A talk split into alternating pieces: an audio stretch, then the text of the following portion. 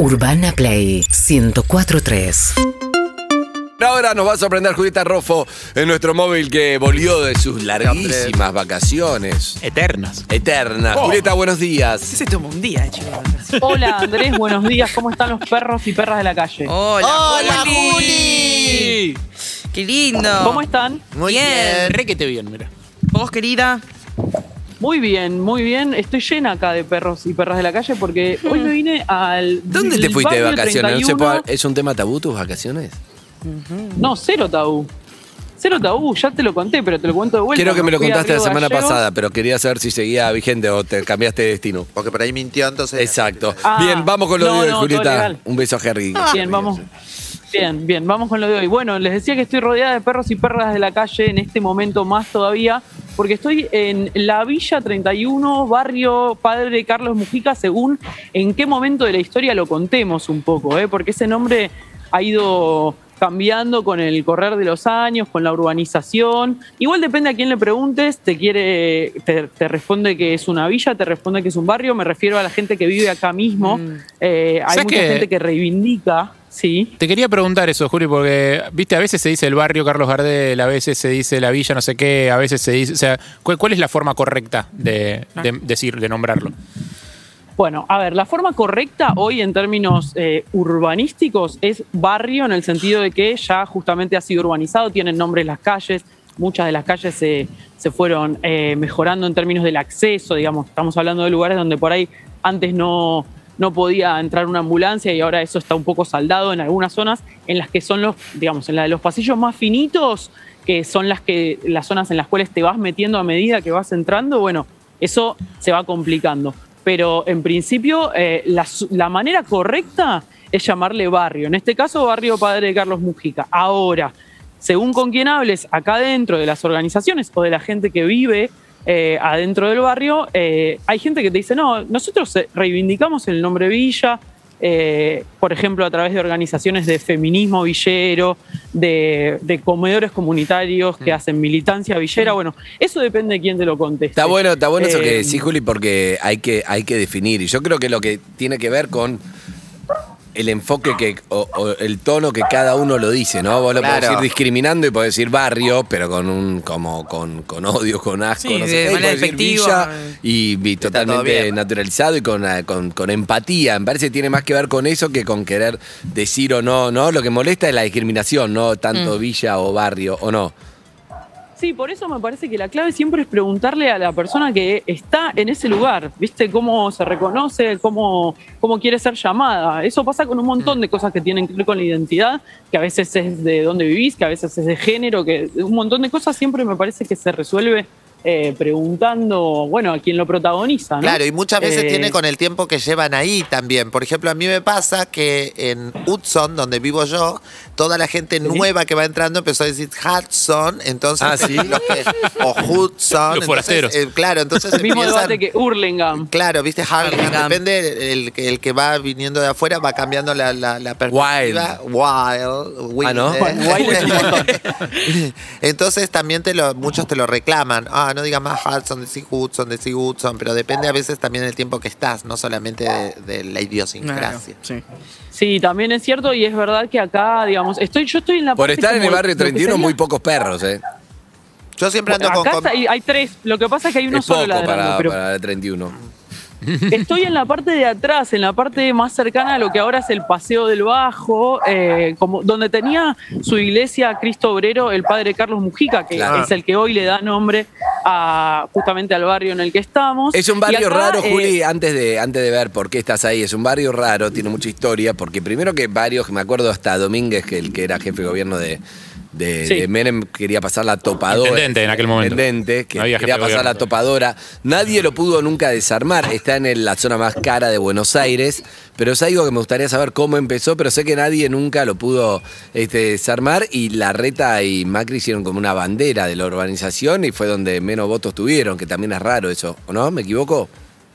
Sí, no, no te equivocas en esto que en esto último que decís. Es, es verdad que hubo quienes, sobre todo en los gobiernos militares, Hubo quienes quisieron pasarle por encima, eh, llevarse a la gente que vivía en estos barrios, no solo en este, sino en el resto de los barrios populares de la Ciudad de Buenos Aires, eh, ponerlos en un tren y que de su suerte, bueno, cada uno se ocupara sin ningún tipo de contención.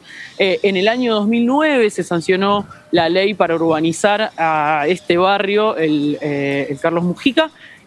Y como vos decís, esto fue cuando era Mauricio Macri jefe de gobierno de la ciudad. Pero ¿qué pasa? Vos hablás con la gente que vive acá, que tiene, que se armó su casita y, que se armó una, sobre todo en esta zona, eh, digamos, la- las casas están hechas con, digamos, con material eh, concreto, no, no, no. Hay zonas del barrio que me parece que son más precarias que esta, lleva muchos años de trabajo, recién hablaba con algún vecino que me contaba que está acá hace más de 20 años y que se fue armando su casa y demás, y que por eso hay eh, un poco de resistencia en algunos casos en irse a la zona nueva, eh, a la zona urbanizada, eh, justamente porque lo que se plantea es una hipoteca con condiciones que a mucha de la gente que vive acá les cuesta pagar y entonces en cualquier momento se puede activar una especie de desalojo y bueno, todo lo que construiste acá en Claro. esta parte lo perdés. Preferís Y quedarte también con perdés eso, lo otro. aunque no tenga papeles. Claro. Exacto. Y perdés lo otro y, y lo, digamos, lo que se habla es si no hay cierta especulación eh, inmobiliaria Salud, respecto de, bueno, largamos, eh, desocupamos las dos partes en una zona de la ciudad muy, muy codiciada, porque estamos a nada de retiro, que es una zona recontra codiciada de la ciudad en términos inmobiliarios, muy cerca del río. O sea, en- en- esto con los años podría transformarse eh, en una cuestión inmobiliaria muy, muy... eh, Es que Juli, en realidad, o sea, si vos eh, atendés bien, o atendés bien, o cuidás bien eh, a la gente que vive ahí y, y la vas ubicando en los sectores urbanizados de manera justa, razonable, sin desalojos eh, y con posibilidades, lo que vos después hagas con ese terreno, si lo convertís en algo que sea útil para la ciudad, no está necesariamente mal. Digo, el problema es echar a la gente o engañarla con falsos créditos para después venderlo como edificios. Claro. Exacto, claro. Bueno, esa es la sospecha de las organizaciones que eh, trabajan en los barrios, que justamente la- las- los contratos y las, las- los accesos a las hipotecas se compliquen en algún momento en el que además tengamos en cuenta que acá hay mucha gente que vive y que tiene trabajos que son precarios. Pe- Pensemos en lo que fue la pandemia, por ejemplo, para la gente que hace changas. Acá hay mucha gente que hace changas. Vos pasás por el barrio y ves carteles de, eh, bueno, electricista, arreglo tal cosa, soy plomero. Bueno, eso es algo que eh, con la pandemia se complicó muchísimo. eh, y sobre todo para, para la gente que dependía mucho de esos ingresos. Hmm. Y bueno, es difícil acreditar esos ingresos y, y sostener todos los meses, asegurar y decir voy a poder pagar esta cuota. Es verdad. El tema COVID, vos el otro día estuviste en un vacunatorio en otro barrio. Digo, eh, ahí por esa zona también, Juli, hay vacunatorios, se están ocupando de llevar adelante la campaña. Sí, eso va rotando, digamos, va rotando por distintos barrios populares, eh, pero a, a medida que va avanzando y que van recibiendo vacunas, están eh, rotando por, eh, ya te digo, este, la 2124, la 1114, eso han ha ido rotando los vacunatorios. Y también es cierto que hay acá, eh, del otro lado, más cerca de lo que de la plaza, digamos, donde está la Torre de los Ingleses y demás, eh, hay una unidad a la que vos te puedes ir a testear si tenés síntomas y demás, pero también hay que decir, y eso probablemente también tenga que ver con la diferencia con la que a veces se trata a cierta población respecto de otra población, que vos vas al lugar de, de testeo que está en un hospital en el medio de la ciudad y en el horario que dicen que empieza a atender, empieza a atender. Y este por ahí vas y dice que empieza a atender a las 8 de la mañana y te empiezan a atender a las 9 menos cuarto, 9 y estuviste esperando ahí. Bueno, Claro. eso también es una forma de maltrato. Con lo Y cual, si tenés que laburar, aparte se te complica. Se te re complica, claro. Eh, y por lo que ves ahí, digo, vos estás ahí ahora en el barrio, por lo que ves ahí hay movimiento, hay gente en la calle, está más tranquilo que otras veces que haya sido. Rofo, hoy.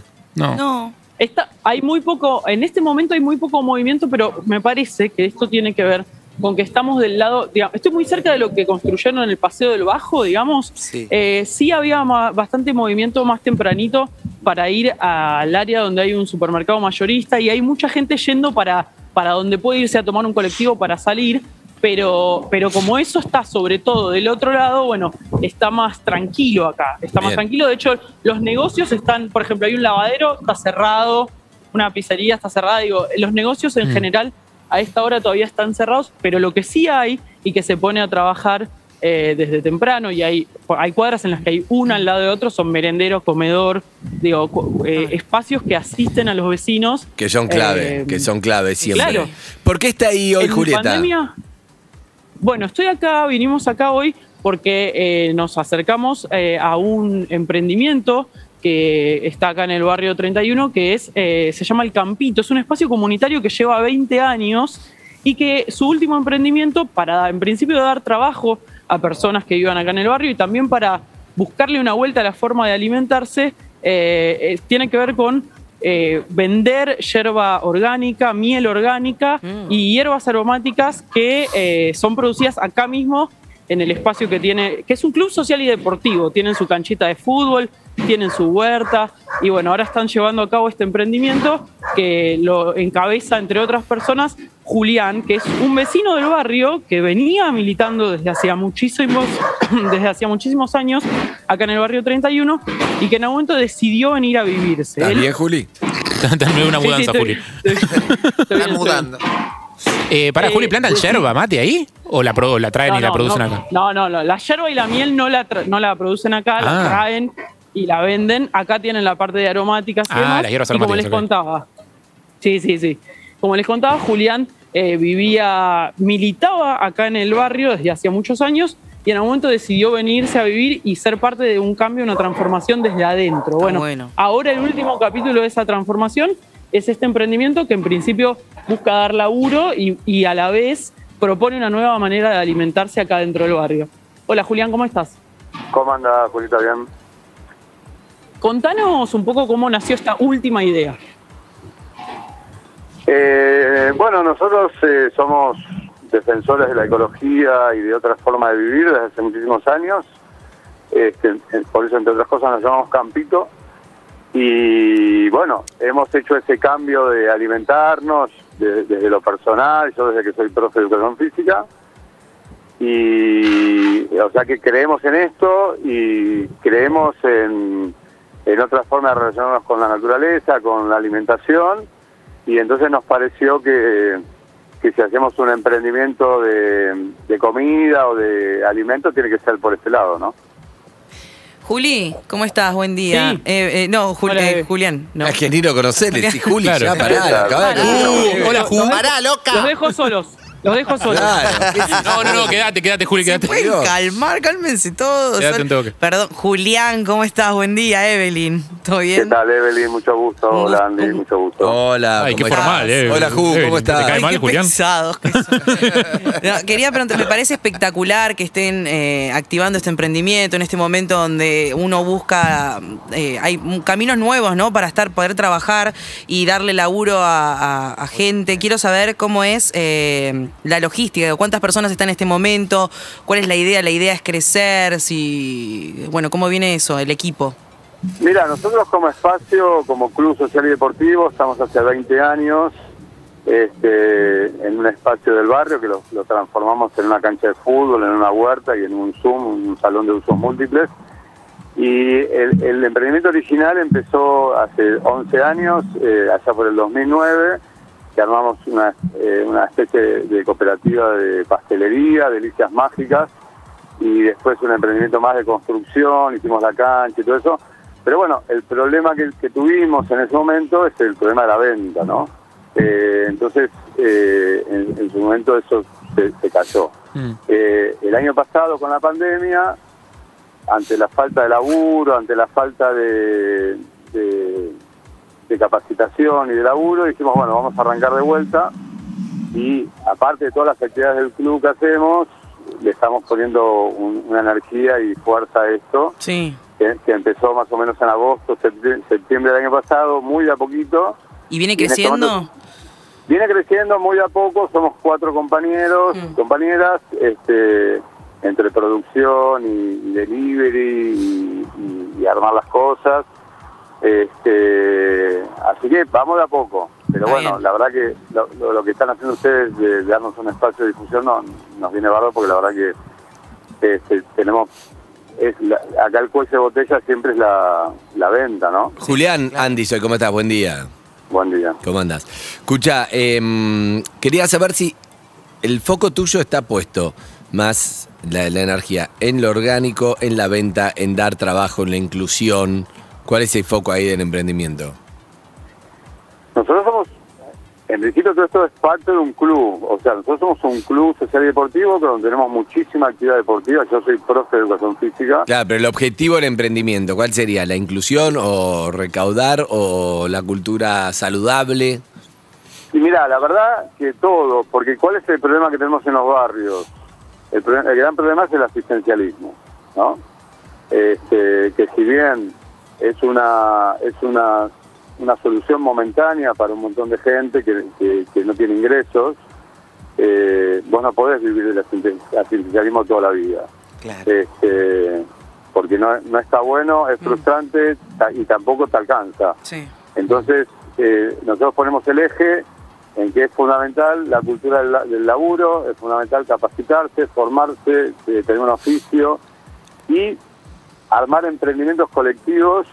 Nosotros creemos que la solución nunca es individual. Armar emprendimientos colectivos, por eso, una vez que esto vaya avanzando, le vamos a dar la forma de cooperativa Bien. este, y que, bueno, que entre todos Perfecto. salimos, a- salimos adelante. ¿no? ¿Cómo es el, el Instagram o cómo podemos ayudar desde acá? ¿Qué es lo que para Para conocer. Eh, para conocer el club es eh, arroba Club del Campito, eh, eso es un Facebook y un Instagram, y del emprendimiento productivo tenemos eh, arroba emprendimiento productivo Campito. Ahí, ahí vamos. arroba emprendimiento productivo Campito? Perfecto. Julián, Sí. tengo una consulta. ¿Qué tal, Harry? Mucho gusto. Eh, Mucho hay, gusto. hay como cierto eh, prejuicio que asocia eh, la, la pobreza con comer cualquier cosa, ¿viste? Como que cuando hay que donar cosas, no sé, llevas lo más barato y comen arroz, polenta y fideos y medio que no sa- sale de ahí. Cuando venís con cosas como, por ejemplo, huertas orgánicas, ese tipo de cosas, ¿cómo se recibe en el barrio? ¿Es como eh, algo que parece que viene como una especie de chamullo palermitano de afuera, como las palabras orgánico y esas cosas? Eh, o, o hay un interés eh, real en, en otro tipo de alimentación? ¿O lo tenés que generar el interés? Mira, es un prejuicio, es un prejuicio. o sea, Recontra, por eso, por eso te lo blanqueo directamente porque me parece que es mejor que me lo Eh, cuentes vos. Está buena la pregunta, está buena. Eh, nosotros reivindicamos no solo lo orgánico, sino la cultura de nuestras comunidades. O sea, la cultura natural. Hmm. O sea, acá el 90% de la gente eh, tiene una- una enorme cultura de, de sus o países de origen o provincias de origen. Sí. Entonces, acá por un lado se come muy bien, por un lado, o sea, porque es una Claro. comida muy sana. Claro. Vos tenés la, co- la comida de la, de- de la comunidad boliviana es impresionante. Mm. La comida de la, de la comunidad eh, peruana o de la comunidad paraguaya y del interior del país. Eh, entonces, nosotros también, porque ya, a el, el 25 de mayo hicimos locro, hicimos locro también para vender, porque necesitábamos juntar plata para, para las pelotas de fútbol de los chicos. Eh, entonces reivindicamos no solo lo orgánico, sino difundir lo, lo, lo natural que está bastante perdido. Entonces, por ejemplo, acá se come api, se toma api. El api es lo que tomaban los pueblos originarios desde hace 3.000 años en, en- en el norte de Argentina. Se van integrando, ¿no? La- las culturas, como, como se van fusionando por ahí. Tal cual, tal cual. Este es un- ¿Qué es el api? Perdón. El api es, eh, es eh, maíz morado Ah, que, que se, que se hierve y se toma o caliente o frío y es súper sano y súper saludable. Bien. Eh, ¿Y venden fuera del barrio también? Pero? Yendo a tu pregunta, o sea, también, también hay un montón de gente que por una cuestión económica, obviamente, Claro. come lo que puede y eso también es un problema. Claro. Porque mucho, mucho hidrato de carbono, mucho pan, mucho, ¿no? Mucho Claro. fideo. Bien. Eh, hoy hablábamos, sí, sí, sí, veo cómo se come en la Villa Móvil desde el barrio 31. O le ponemos barrio 31 o, o Villa. ¿Cómo le que- dice Julián? Sí. ¿Barrio o Villa 31? Yo le digo eh, Barrio 31 Padre Mujica y me hago cargo, si tenemos que escribir Villa 31 también hago- me hago cargo, no, no, Sí. no, no me da vergüenza para nada. Igual Pero ese sí- graf no va, no va. Pero cambiémoslo. sí el tema Villa, o sea, es muy estigmatizante para Exacto. la, Está bien. desde afuera de la ciudad, ¿no? Porque empezamos hablando de eso, entonces me gustaba también saber cómo es que vos le decías. ¿Te puedo pedir que repitas, por favor, la página? La estoy buscando y no la estoy encontrando. El del emprendimiento, más que nada. Eh, está en Facebook, eh, arroba emprendimiento productivo Campito, es súper nuevo. Ok, en Y Facebook. después sigue el arroba Club del Campito, ese sí está. Bien, y, y fuera del barrio también venden? Sí, sí, sí, sí, sí, la idea es que Claro, para- estamos vendiendo fuera del barrio Dale. y, y hacemos como delivery y todas esas Bien, cosas. bueno, contá con nosotros, dale. Sí. Dale, buenísimo. Un abrazo, Julián. Eso. Bueno, gracias, eh, un, saludo, gracias por acordarse de nosotros. Un beso. favor, abrazo, Julián. Chao, Rofi. Un beso.